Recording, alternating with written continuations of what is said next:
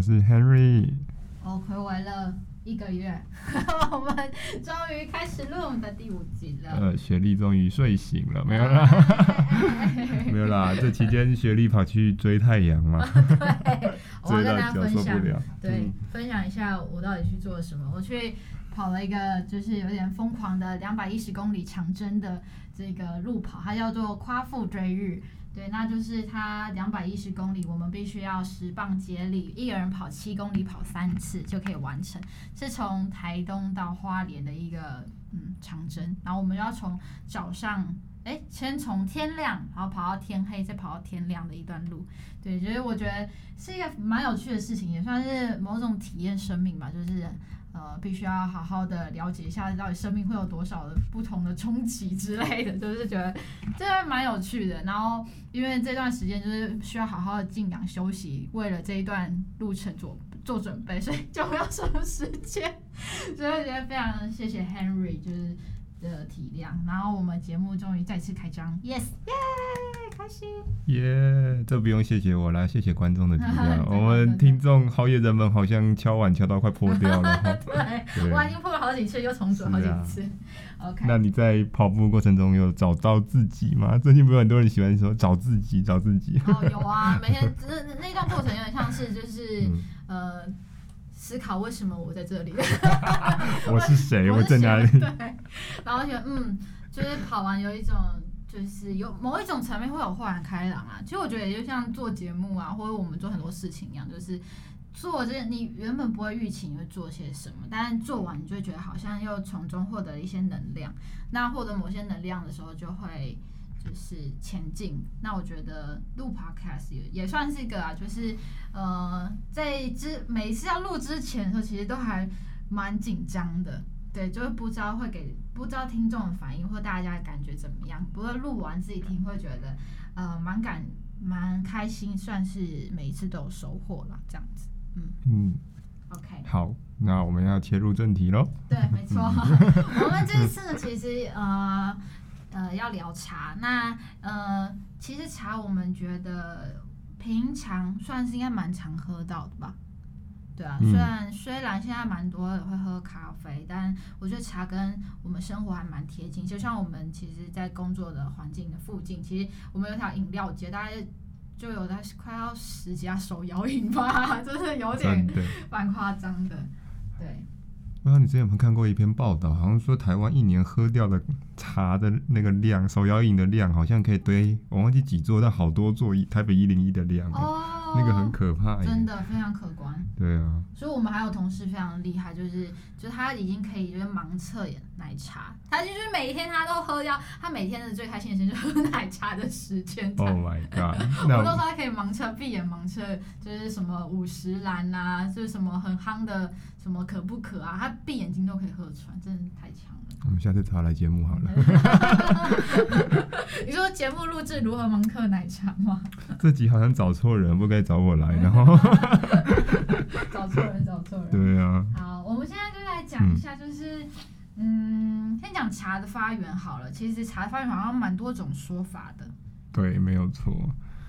其实要讲到茶的发源或者是历史啦，应该这样说。嗯，我觉得最重要一个东西，我们一定要去考究或是去了解的，就是那个陆羽这位先生被封为茶神，呃、欸，算是茶神呐、啊。嗯，因为他写了一部《茶经》，基本上是怎么说，让我们后代开始要做，要学习茶叶，或者是学习如何品茶这件事情，在茶的文化上，这本算是茶叶的圣经吧，应该这样说，功不可没。对啊。所以我觉得我们可以从陆羽这边开始稍微下手一下关于陆羽这件事情。嗯，对啊。可以，可以，不要历史可能要讲快一点，不然观众会睡着。好，我们讲快一点。呃，对，好，反正重点我就讲重点好了。反正就是《茶经》这一本书，呃，大家如果有兴趣，应该可以去找得到相关的资料了很多。因为它主要就是在阐述一个制茶的茶从制茶的理论到后面的品茶。然后各种茶种的一些不同的品饮方式，他都写的蛮清楚的。所以我们现在常常在讲的所谓的嗯茶道文化，其实跟这本书或者是跟这本呃茶经是有很大的关系的。嗯，简单来讲是这样子。那因为我记得那时候我们有去那个石定，然后我们去一家，呃、应该是逢春吧。我们不是有去那边学过那个，就是茶道，那算茶道吧？茶道。那我想问，那就是茶道的，是有我记得有分日式跟中式，嗯、那中式是不是还有分很多不同种的方法？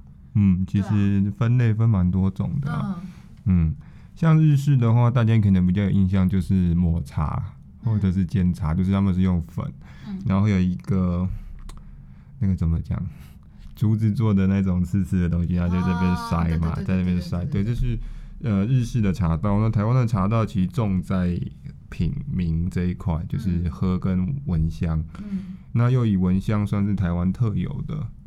就是你在可能，比如说你如果去过对岸的话，好像他们比较少在用闻香这一块，用闻香杯，哦哦、嗯，这一块好像是在台湾比较特有的地方。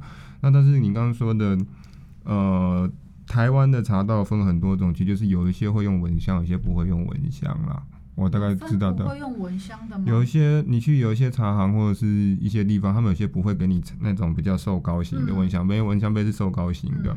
嗯、有些像你去看他们这种在做茶叶评审的比赛，他们很多是一杯茶，然后就是一根陶瓷的汤匙，嗯、对，他们是用这种方式去做品饮，嗯、对，所以其实还蛮多种的、啊。然后包含台湾，你看除了我们讲的这种传统的茶道。其实我们还有一种跟日本的茶道很像的，就是客家擂茶。嗯，它也是要去磨，然后会加很多料，就是除了原本的茶叶汁，你会去加，比如说加芝麻嘛，加一些各式各样的味道、五谷类的东西。嗯、对，所以其实，在台湾茶，嗯，可以说茶道文化算是也是蛮发达，然后蛮丰富多元的啦。嗯嗯。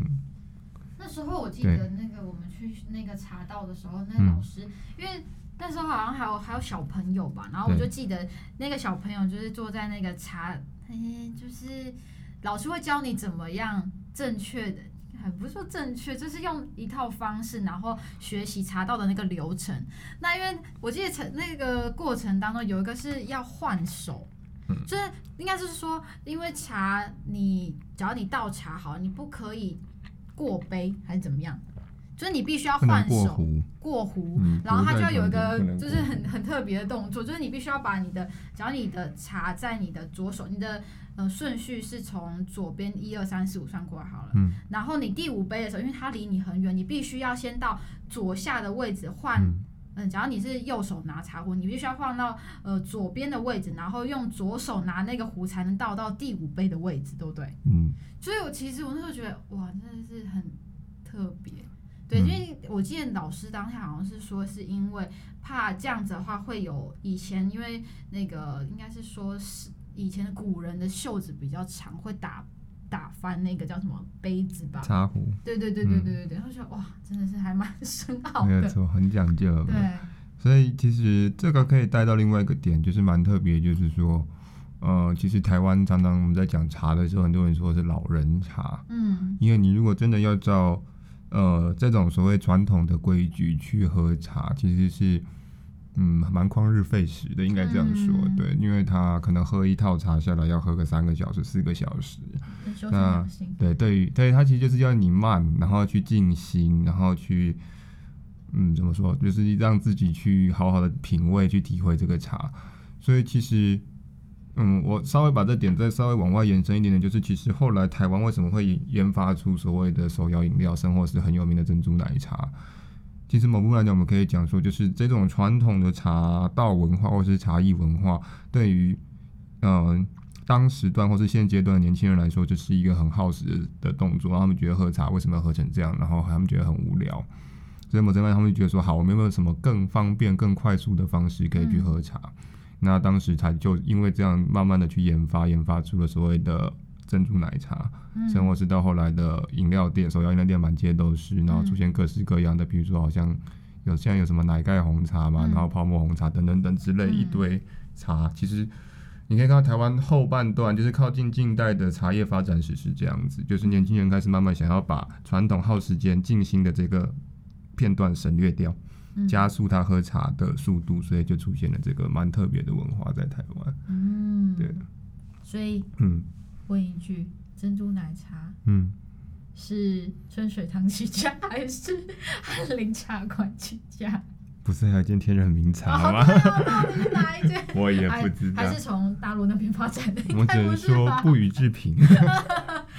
啊，这个无法考究，这是说留给后人，留给后面的人自己讨论。因为这好像也是，啊、我记得有看过新闻报，就是大家都在抢这个谁是第一。对，每家各有各的说法。那你其实你自己去，我就不要说去哪里了，但是你自己去一些。他们的店家，你就会看到门口挂的各式各样的扛棒，嗯，都是对，这叫什么？要各自表述，是不是？嗯、对，嗯。那我想问一下 Harry，你最平常你最喜欢喝什么茶？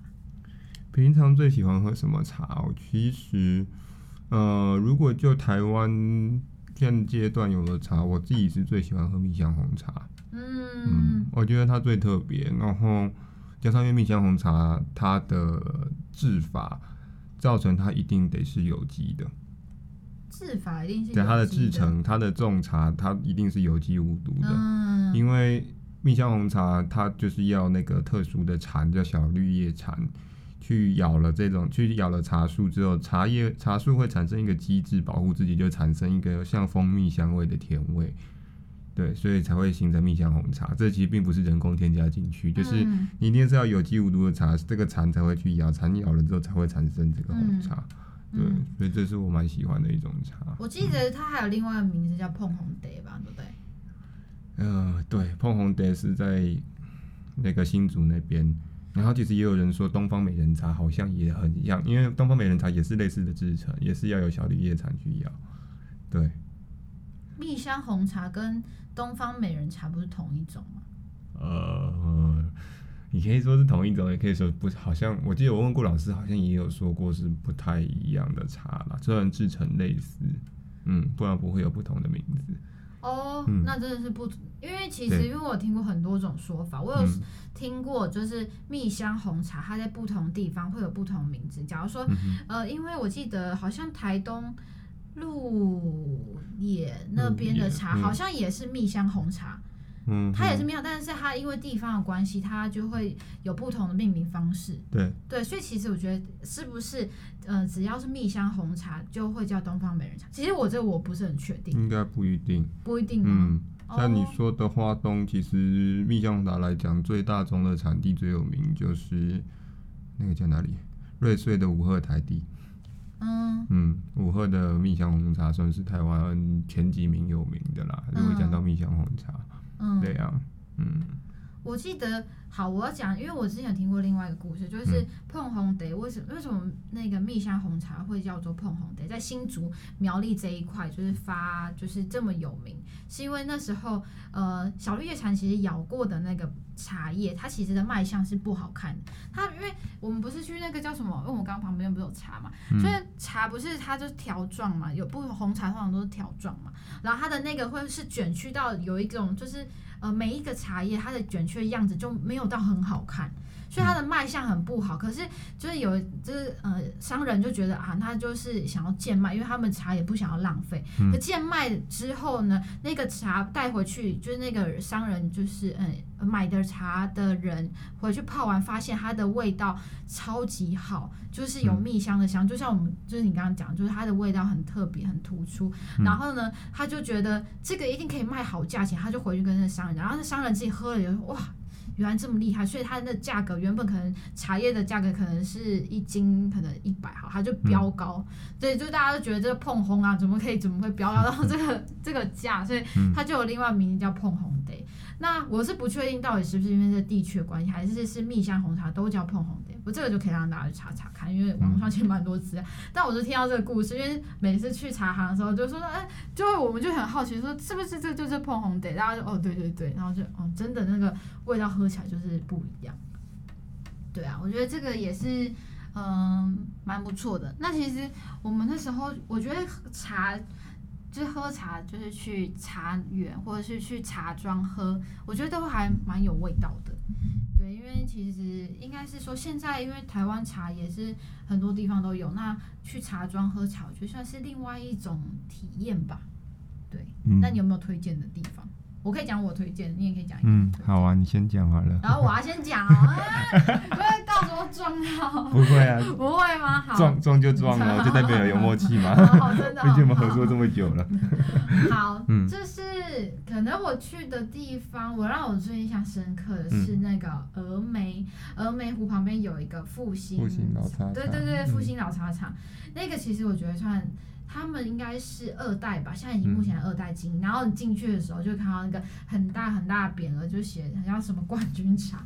我想我之前我对于冠军茶我没有太大的怎么讲，就是呃偏好。可是我觉得喝完他们茶，就是他讲茶的方式跟呃父那个二代跟他的妈妈一起在讲茶，然后让大家品茶的时候，你就会觉得那个是一种。呃生活的方式，然后他们的茶就是喝下去，他会先教你闻，然后闻完你就喝，然后再看那个茶叶的，就是每一个的变化，你就会觉得其实茶是非常有趣，然后慢慢就有那种感觉，你就会有一种心灵的提升嘛。对，我是觉得那个感觉还蛮好的。对啊，我自己是嗯，喝完蛮多茶之后，我觉得那个地方我会去完一次，我会还会就会有回味的感觉吧。嗯，回甘就是羡慕好，广告台词。直接写下来。嗯，对啊，我我觉得那一个还不错。那还有一个是我刚刚有提到的那个路野那个地方，嗯、就是我那时候去的时候，他是推荐他们家的红乌龙。嗯，但那个我最印象深刻不是他的茶，老实说，我最印象深刻的是他说冠军茶的产出是什么样一个过程。那等他听完 Henry 讲，我在讲那个冠军茶，他们说到底怎么样才可以？这冠军茶其实也是嗯非常，我觉得现在蛮悬吧。就是你会没办法相信，就是有那种绝对味蕾的那种，那种就嗯好，就是他当当下听完觉得哦，真的慢慢能理解。那这个等下分享。好，好换你讲。那一样，在我讲之前呢，很重要的一件事情，本集没有任何的业配，哦、真的没业配，真的没业配。好，真的。呃，如果我真的要讲，就是嗯，刚刚是说品茶嘛，对不对？嗯。其实你刚刚最前面已经帮我讲出了一个地方，哦、就是石碇的逢春茶庄啦。因为毕竟那边是我自己接触最久，然后算是它也算是怎么说启蒙我开始去了解茶道这一块的一个地方。嗯，对，那它其实也是你可以进去也可以看到它有也是好几块匾额，因为他们也是三代都是拿冠军奖在平陵这边。嗯，对，那我是很喜欢去那边。一部分是它的环境也很棒，因为就在西边嘛，就在那个石定的西呃西边，所以其实坐在那边喝茶，真的有那种静心放松的感觉。你有时候坐在那边，然后跟老师学完茶道文化之后，我很喜欢坐在那个西边的位置，然后玻璃看出去的时候会看到，因为石定有护溪，所以有很多鱼，你就看到那边很多鸟在那边抓鱼，然后就觉得哦天哪，就开始有点。呃，以前古文都出来了，有没有什么“鱼翼同志时，能张目对日”？我他妈可以能张目对鸟，他们对一个多小时，他就觉得啊，好，真的有平静下来。嗯，对，而且因为那边老师真的很专业啦，就是我跟他也学习了非常多关于茶叶的，嗯，算是历史，然后文化这样子。而且我那时候才知道一件很特别的事情，因为。嗯石定是茶乡，但是就是台湾茶产产茶蛮重要的地方。以北部来讲，不是平陵吗？呃，平陵也是，石定也是。所以、哦、那时候我跟老师聊才知道，原来石定的国小，他们小学生是规定要上茶道课程。嗯、然后在学生毕业的时候还要就是表演，会有一个茶道表演。哦哦、对，哦、那老师刚好也是在石定国小教学生这些东西，所以我就觉得蛮好玩的，嗯、因为。我在第一次接触到茶道，才发现说茶道原来不是只是 OK 泡茶，然后喝茶，然后闻，不是它包含你的坐姿啊，然后整个，我觉得是整个从身心灵、整个五感都有照顾到的一个东西，嗯、我觉得蛮好玩的，然后我觉得蛮特别的，对，那所以令我印最印象深刻当然是石碇这个，那。如果要再讲另外一个，我觉得整个就环境来讲，没有，其实还有一个，我也，因为我也带你去过，我有印象，我们一起去过九份的，九份的。但是其实九份有茶，其实我蛮惊讶的。对，我老实讲，那边呃九份那种茶，当然它应该怎样，应该这样讲啦哈，就是它那边会有茶，当然就是跟产地是无关的啦。对啊，哦、因为九份茶的文化当然是来自于以前的矿工文化，对，然后产生了茶楼，对，才会产生 所谓茶楼文化。所以真的要细究说跟茶有太大关系，其实九份并没有。可是为什么要提这间店？是因为九份那一间茶。我真的很喜欢那个环境的，真的是太厉害，古色古香有没有？对啊，这间真的绝没夜配，但实在太真的是哪一天晚上没事，真的蛮推荐可以去。对，而且因为他现在最近是好像把它拆，又把它收起来了啦。因为不然我早早最近收了吗？没有，他收掉那个昂明城，就是那个老木床的部分。哦哦哦，不然我早期去的时候，他还有那种阿嬷时代的昂明城，就是那种木床，嗯、然后坐在那边真的很有 feel，而且它很特别，是它的。它下面烧那个热水的壶，还是用它有木炭在下面，嗯、对对，所以真的很有味道，这太有味道了。嗯、冬天去的时候特别有感觉。对啊，我还记得我们那次去还下，哎、欸，下雨吧？对啊，下着雨，然后雾蒙蒙的，有那种神隐少女的感觉。那个真的是太酷，嗯、而且我觉得最厉害的不是不只是茶，它的点心也真的是。哦，对，它的绿茶蛋糕，起司蛋糕。真的夸张了，它点心也很不错，这这这间值得推，大推，对大好 大推，没有叶配，但是大推，我发票寄过去，真的真的，因为我们那时候我们也在，我们有一次去去九份，然后是为了要呃去走什么古道吧，啊，我们之前那次我们去走那个神秘的路线，神秘的古道路线，我们不是跟你说，之前前几集大家可以去听，就是我们去走那个。那个瀑布，对，黄金瀑布，黄金瀑布上面的秘境的时候，嗯、然后我们就觉得啊，可能来到是就是九份，就应该去喝喝茶，然后去感受一下那个神隐少女的感觉。大部分人都会去阿妹茶楼嘛，然后 Harry 就推荐要去那一家叫什么名字？九份茶坊，九份茶坊啊，名字不要搞错了，不是阿妹茶坊，是九份茶坊。然后我们就进去，它那个就是在诶巷子里面嘛。呃，也不算在老街的尾端呐。对，老街尾端。然后其实我觉得你走过去，你不会有任你你完全不会觉得它是一间喝茶的店，但你走进去，它会有。应该是嗯、呃，好像有好几个，就是有什么茶的名字吗？还是怎样？嗯，它后面有两排茶的名字。对对对，然后它里面的。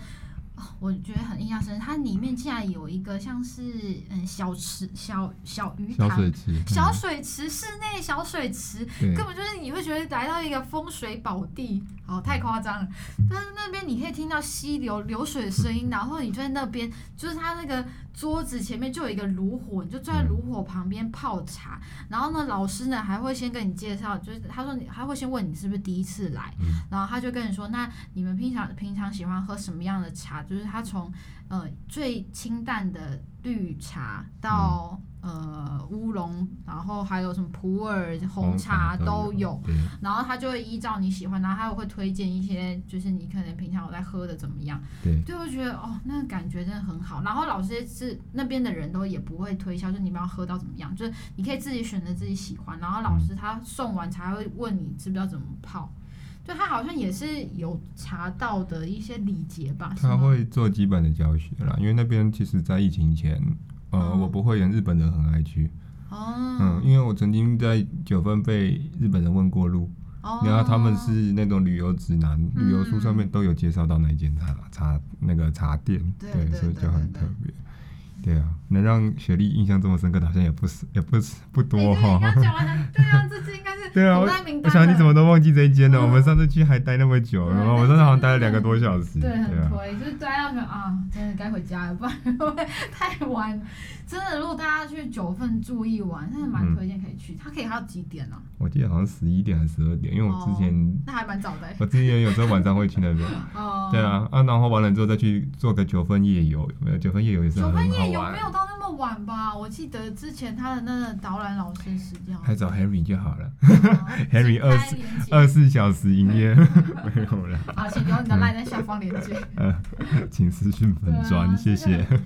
嗯。好对，好。其实你好像有想要分享一个什么地方？你刚刚跟我讲一个人名。哦，你说那个张乃庙是不是？对对对，我想这这名字完全没听过，嗯、感觉应该问你，我真的不知道。好，那个人，这个人张乃庙，呃，好，他为什么会提到才会提到它？其实因为。呃，大家可能知道木栅猫空也是一个蛮大的茶区，嗯、然后猫空产的除了所谓的文山包种茶，嗯，也就是正大每年会办的文山包种茶节之外，木栅其实猫空那边还产另外一种茶是非常的远近驰名，就是铁观音。嗯，对。对那张乃庙其实是，呃、欸，当时是福建的茶师。那他也是第一个把铁观音这种茶种从福建引进到台湾的人。嗯，所以我们以前在讲福建的，因为不是讲福建，对不起，应该讲说在讲茶的发展，台湾的茶的发展史，跟在讲木栅那一带的茶发展史，一定会提到这个人。嗯，那他们现在的后代在猫空还有茶店。嗯，对，以前我也去那边。对啊，你一讲，我觉得对木栅也是一个很值得去喝茶的地方。对，其实。这样讲好了，我们等下，嗯，我看我看等下怎么样的时的时间，我们来查这一段会比较适合。就是其实，嗯，台湾来讲茶分很多区，嗯、然后各区都有各区特色的茶。其实这个也可以讲非常多的东西。是不是有说有什么北包种、嗯、南乌龙啊？甚至你都要讲这个？嗯，类似这种啦。但是比如说像我们以前常常讲所谓的，嗯，可能。呃，高山茶，然后一般的茶，然后又分红茶、绿茶，或者是呃，可能大家听过所谓金萱，有一点牛奶味道的茶。其实每个地区产的茶都不一样。那既然我们讲到猫空，讲到木栅，其实另外一个特别是，以北部来讲，可能一般大家比较有印象对于茶，呃，有关联的，你们可能想到就是木栅猫空，或者刚刚雪莉也提到的平林，嗯，或者是石碇，嗯。其实不止这些地方哎、欸，嗯、你知道还有哪些地方有在北部或者以台以应该说这样讲哈，以双北来讲，哪里还有产茶也很特别，还蛮有名的。三峡吧。三峡对，三峡是碧螺春跟红茶。嗯嗯。还有哪里哟？其实还有一个在市区的近郊，也是很少人知道。可是我也是到去年挖到，然后发觉说，哎、嗯欸，原来真的是，基本上你搭捷运。出捷运站之后，转一个市民小巴的公车，你就可以上去到这么大一个茶改厂，而且它那茶改厂，南港吗？南港没有错。哇，讲对了，恭喜你！哦，我记得好像你有跟我提过这件事情。对，等等等等，好，可以。那南港那边当然也是产包种茶啦，因为南港翻过一座山就到石碇。哦。它基本上跟石碇是隔着一座山。嗯。对，那南港那边那个茶改场，其实我也蛮推大家有空如果有兴趣可以去走走。嗯。因为它茶改场其实蛮。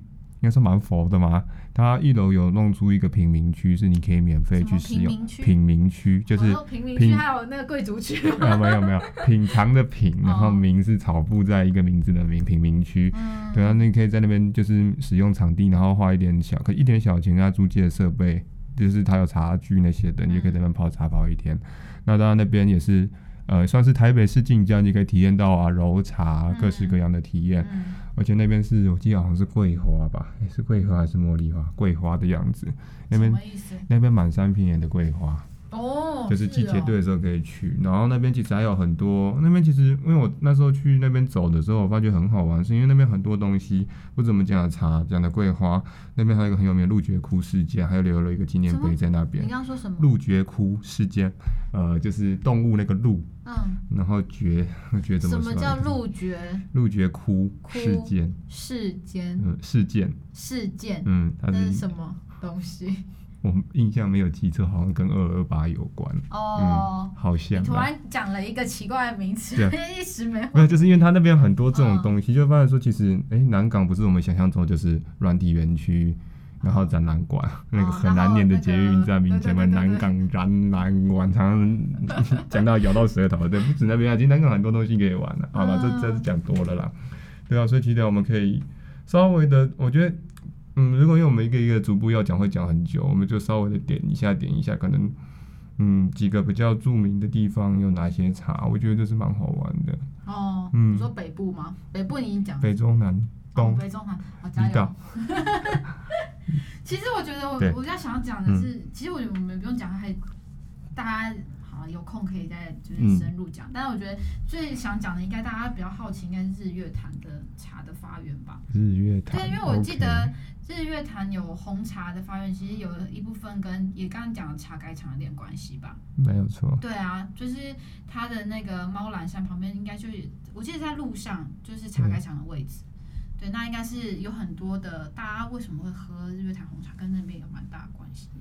但是你知道日月潭红茶当初是谁引进来的吗？我不知道哎、欸，不好意思，可以请讲。那那知道是哪个国家的人吗？你不知道？我我我忘记他真正的名字了啦，因为真的太久没去看那个人名了。但是当时是日本人引进来的。嗯。在你刚刚说的猫兰山的路上，从从那个环潭公路，呃、欸，好像是二十一线吧，二十一线那边开始往你刚刚说的猫兰山茶凯站爬的时候。呃，大概在我忘记在半山腰还是在前半段的时候，会看到一个雕像，就是有立着那个我们叫台湾红茶之父的一个日本人的雕像。嗯、对，其实台湾的红茶跟稻米一样，当时都是日本人引进进来的。北部是基隆基引进了稻米，红茶比较少人讲，所以我自己有点忘记了，因为太久没去那边了。但是当时日本人从那个阿萨姆，也就是斯里兰卡。啊，从呃斯里兰卡、锡兰那些地方引进的红茶来到台湾。嗯、那刚刚你提到的说茶改厂跟红茶其实有很大关系，是因为当时他们引进虽然是外来种，但进来之后茶改厂费了很多功夫、很多努力去改良这些茶种，尽、嗯、量去改良出一种符合台湾、适合台湾呃去做生存的对红茶树种。对，所以后来就。成功的改良出两种，就是我们现在去常常听到的台茶十八，嗯，或者是红玉，嗯，对，这两个就是茶改厂改出来符合台湾特有的红茶种，嗯，对，嗯，蛮不错的。但是其实看日月潭的，你去看台呃日月潭的饮料发，呃也不是饮料，是种植植物的发展，嗯，或者是应该在那个说不是种植啊，应该说是因为不是说植物发展，应该说是农作物的发展方向，嗯，其实很大一部分。在深深的影响着台湾的饮料业的发展。哦，怎么说？早年最早，呃，就是其实南投那附近最早就是种槟榔。嗯。槟榔种一种，后来红茶引进进来之后，改种红茶，改种茶叶，大量的种茶叶，所以很多的槟榔就被拆掉，槟槟榔园就被铲掉，开始种红茶。嗯。但是近几年你会发觉，槟榔跟红茶，或者是跟茶叶园，慢慢的也开始在。呃，逐渐的衰退当中，现在那边大量兴起开始种很多咖啡。啊，真的吗？嗯，哦，像那个非常有名的鹿高咖啡庄园，其实就是在日月潭周边。它以前那个也是，它那一整片的山上，因为我去过，那一整片的山以前都是种茶跟槟榔。嗯，你现在去很大一片的茶跟槟榔都被铲掉，变成咖啡。嗯，然后其实离日月潭不远的地方，等于说你从。如果你如果你们跟我们一样是从市区又从高铁站开车去日月潭，好，一定要走那个国道六号，就我们所谓的水沙连公路，是一条很漂亮的公路。呃，我要讲重点是说，你从台中或者是从大都市要进到日月潭之前，会先经经过一个小乡镇，叫做国姓乡。大家对国姓乡的记忆可能停留在地震九二一地震，因为当时珍宝点是在国信乡。但我要讲的重点是说，国信乡其实这几年你会发觉。它开始种大量的咖啡，也是从以前的槟榔转成种咖啡，然后做出差异化吗？不知道为什么突然要改种咖啡？嗯，因为有人说咖啡是相对高经济价值的作物。再来，台湾人现在刚刚有讲说，一年喝掉的时候饮料店的杯数非常可观。其实近几年另外一个新的调查是，我们喝的咖啡杯数也是非常的可怕，非常的可观。哦、对，哦、那国信乡现在种植的咖啡产量居全台之冠。远远超过我们印象中的云林古坑，就是你现在买台湾咖啡产量产最多是国信，你要去批发要去国信批发。不是不是不是那个阿里山周主任咖啡吗？也不是，也不是。我以为是，我以为是阿里山的咖啡。不是不是阿里山，也不是大家传统印象中的园林古坑。是国信乡。是国信乡，你可以去查。哦，好特别，就很特别。然后他们每年也是会办咖啡节。嗯，你是说国庆乡每年办咖啡节？南投国庆乡办。可是我记得咖啡种植也没有那么快，嗯、而且它也是需要品种改品种，就是找到适合。好，我要讲一个故事，嗯、因为我们家也有种咖啡，阳明山上，嗯、然后我就觉得，因为我们家就在种咖啡的时候，发现，在阳明山的天气气候其实是不适合种咖啡，因为它太湿了。嗯、那咖啡它必须大部分应该就在比较偏热的地方种。或者是云雾缭绕的地方嘛，我不是很确定。嗯、不过我们家的咖啡是种不太出来，它还是需要做一些改良的动作。所以其实我也蛮惊讶，竟然是国信香会、嗯、呃选择种咖啡这样子。咖啡不是要分什么树种来讲，什么铁皮卡、啊，然后就大阿拉比卡那几种大大树种啊，对。他也没有想象中的那么好种，然后要找就是那个地方要适合，然后种得出来，然后要符合大家的口味，其实我觉得都没有那么简单。对。对，所以其实他们种咖啡，会觉得哦很厉害。对。嗯，好。所以对有点讲远了啦，但是我要强调重点就是，所以你可以看，其实看南投这一带的农业发展，是不是跟台湾的饮料？饮料相关的发展有点息息相关了，嗯，对啊，对啊，就蛮好玩的，嗯。所以那你还说，那如果中中部除了你刚刚说的日月潭，它有其他地方是产？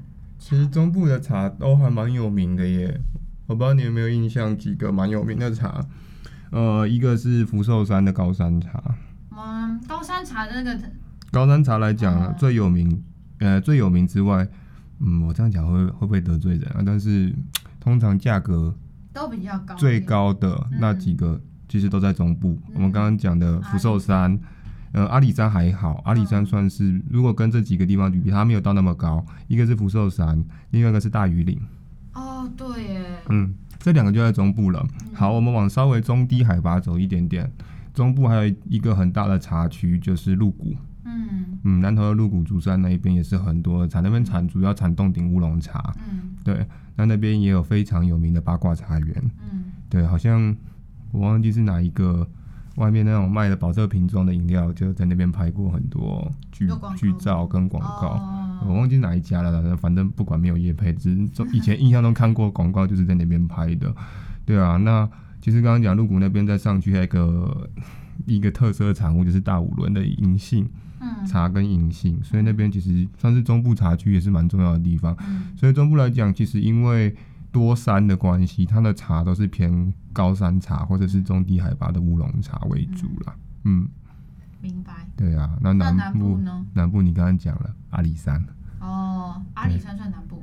阿里山算南部啦。对啊，okay. 南部大概就阿里山吧。还有哪里？我想想看，南部。以前是那个好茶部落啦，就是在三地门那一带吧，高高雄屏东那一带有个好茶部落，那边有个好茶部落，对，那边以前也是有零星的产一些茶，但是主力主力不是在产茶啦，嗯、但是那边也是有一些茶，嗯、那相对来讲名气是没有到那么高啦，但是有，嗯，对啊，到这么南部应该到比较偏高山的地方才会有。对，其实嗯，茶很重要的几个点，一个为什么海拔越高越贵？然后其实很重要几个点，一个是气温，就是它的气候嘛，再来就是湿度，好像影响也非常大，所以台土壤也非常重要。嗯、所以台湾为什么这么适合产茶？因为台湾其实高，呃，其实湿度是相对高。嗯、然后你看产茶的地方，其实你如果去过那些茶园，很常会起雾，云雾缭绕。对，因为这个对茶师来讲是一个非常重要的元素所在。嗯、对啊。那在东部呢？东部，你刚刚不是有讲了你去过的？对，还有别，其实就是五鹤啦。然后你刚刚提的那边那个，可是我记得五鹤它除了茶还有咖啡，现在也很夯。对，这几年也是咖啡，所以我我就说你可以看到台湾其实台湾一直在这两个饮料中做拉锯战啦，也不能说拉锯战啊，其实我们就是我帮你们观察一个现象，其实台湾是可能这几年这两三年突然茶很红。红了两三年之后，过没多久咖啡又上来，换咖啡又红个两三年，然后过没多久咖啡肯定又慢慢下去，茶又上来。台湾其实，台湾其实你如果仔细，你如果有空就回去看一下，其实是这两个饮料一直在上上下下的在互换，蛮、哦、好玩的。有很多不同种的那个，有一阵子很红鲜奶茶，再来红红渐层茶，然后再来红不同的。对啊。我好像比较少看到咖啡，因为觉得好像，通常就是。呃，会大家会有些人会比较不重某一种，不会两种同时都很喜欢。对，像我喜欢喝奶茶的人，你跟他说你喜欢喝咖啡，嗯、比较少人两种同时都喜欢。你跟他说咖啡的拿铁就等于奶茶，因为哦，有没有奶茶是奶加茶，那咖啡就是奶加咖啡变拿铁，有没有？就稍微跟他变化一下，他可能就懂了吧？我不知道。对啊，但是有些人是说，嗯，咖啡会有。嗯其实都有咖啡因，其实都有咖啡因。对啊，但我不，我就可能咖咖啡比较苦吧，我不知道。有些人觉得咖啡相对苦或者是酸，嗯嗯，那有些人觉得茶来讲可能比较温和吧，我不知道啦，就每个人感觉不一样。对。但是其实这个还有另外一个，说到这个可以，我们再稍微再延伸出去，还有一个蛮特别的现象，就是我不知道你记不记得，大概一哎、欸、去年吧，去年还是前年，那时候台湾曾经有一次我们的珍珠奶茶红到日本，然后超级大爆红，就是在日本变成是你要抢到珍珠奶茶是一杯难求，然后他们甚至那时候疯到就是珍珠奶茶做了各式各样的产品，包含做了珍珠奶茶火锅。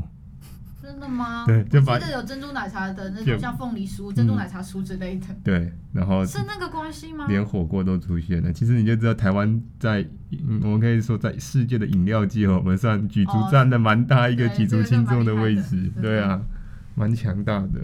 但他们都会把我们的奶茶去改良，哎，就会有很多奇奇怪怪的。果汁型奶茶，我真的是我之前去过加拿大温哥华，或者去就是大陆那边的时候，他们的奶茶都不是台湾那种，你就觉得是一种很高，不能讲高贵，嗯，就是他们都会把它调很奇怪，什么水果的奶茶，什么像哈密瓜奶茶，好了，或是橘子奶茶，就是很多奇怪的调味，就好了，某种台湾人就不能理解。那你是不是没喝过另外一种？我喝过一种超级特别的奶茶。什么东西？叫做毛泽东奶茶。哦，我这没，我真没有任何敌意。有真的，他的他的名字行销就是叫毛泽东奶茶。这这我看过。对，你笑成这样，应该就很了解了哦。它是奶茶加金门高粱。哎，我觉得蛮特别的，啊 这有创新的感觉。真的可以。冬天喝这还蛮暖身的，比姜茶还有效。这很 OK，这很 OK。嗯。然后我们来讲一下，就是刚刚我们都有提到，因为我们去蛮多茶。刚好茶庄都遇到冠军茶，嗯，那我要讲一下那时候我去那个茶庄，他他讲冠军茶的一些，就是我觉得美感蛮有趣的，嗯、大家都会觉得喝，只要喝比赛茶，你们觉得应该喝热的还是要喝冷的？正常人应该认知是喝热的，但是比赛茶是喝冷的，我知道。你你问你要说我我猜是喝热的，好，我猜我猜是喝冷的吧，没有了，好来我猜是喝热的，好。这没有谁好，因为我们之前就是我们之前跟朋友聊天的时候，就会发现哇，竟然是喝冷的。因为大部分人喝热的时候，大家我我不知道为什么会想要喝喝冷的，我这可能要问你。但他们说喝冷的才可以喝出茶的风味，就连冷茶如果都是喝得出它的清香跟甘甜，跟就是综合评比，如果是好的话，表示它这个茶真的是很不错。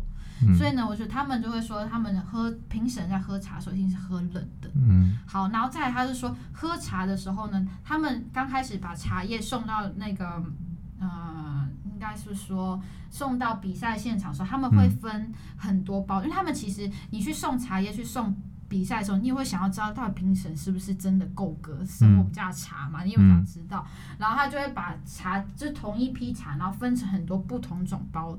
呃，不同种包装，嗯、应该不是说包装，就分好几袋，然后去送评审，嗯、但都都是不同的，就它会有名号跟暗号，就你送的时候，你可能是送一二三，但是在暗号的时候，在评审在品茶的时候，它就会分成一，可能三，可能十好了，所以他就把它打散，让名号跟暗号是不一样，就是那评审也不知道是哪一家，然后出了这呃，到分到哪杯茶这样子，嗯，所以他们在喝的时候，如果呢，呃，他喝。呃，他们要品第一名冠军茶，喝冷茶，他喝的时候，他可能就喝全部喝完，他就会说一号、三号、十号，我们觉得是第一名。然后呢，如果开的时候发现真的是这三这三杯茶好，那你就知道这个评审厉害。嗯，对，他喝的时候真的是这一个茶叶泡出来的茶是好的茶。嗯、那我听到说哇，原来评审也是会被评的。这个这个，我那时候听到说觉得哦，很有趣的一件事情，就就是没有办法想象，就是。这个品茶也是以，就是应该说说，嗯，比赛啦，其实真的算是蛮严格，跟真的是很实在的，对，所以你们大家，我们大家喝到的那些冠军茶，其实真的都是很突出吧，对。其实你知道，呃，品茶还有专门的品茶执照，嗯，对，可以去考那个证照。就是以前像我常常在跟外国朋友分享啦，我们常常会跟他们，让他们最简单了解就是。品茶其实就像品酒啦，外国人的品酒，他们大概就懂了。嗯、就是很多道工序你要去学习，很多的文化或者是，嗯，基本上就是有点像在喝咖啡也是一样。其实我觉得品酒、品茶、品咖啡都一样，就是在训练你的味蕾，然后让你的味觉的怎么说敏感度吧，嗯，呃，去去去增加。所以像很多不管是品茶的或是品咖啡的一些专家，他们很厉害，都喝得出。像你如果去买茶叶，可能比如说人家会说有牛奶香或者是兰花香，嗯、那你去买咖啡后面不是会写一堆吗？什么可能呃什么我不知道榛果味啊什么味写一堆，嗯，但有时候我们根本喝不出来，我们就讲真的假的，但是他写的你会觉得啊好像真的是这样子，对，好，那呃回过头来讲，呃你刚刚说的那个茶要冷的喝，嗯，呃其实在。怎么说，在茶道文化里面，或者说在品茶这一块，其实我们有分香味有分三种啦。我不知道年纪本老师有讲过，就是嗯，好像是我记得是冷香、热香，跟我忘记是一个温香还是什么。嗯，就是通常其实我们在如果真的照茶道走到，我们泡茶前要先热壶。嗯，那热完壶之后呢，水倒出来之后。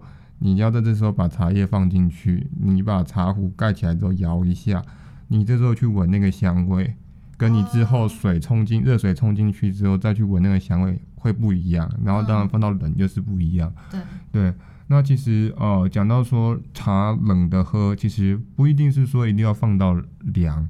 其实像现在夏天就很适合泡冷泡茶，嗯，我自己在家都会做。嗯，那其实冷泡茶，呃，刚刚讲的我们，呃，我们两个其实都还蛮有同感，喜欢的就是那个蜜香红茶那一类的哈。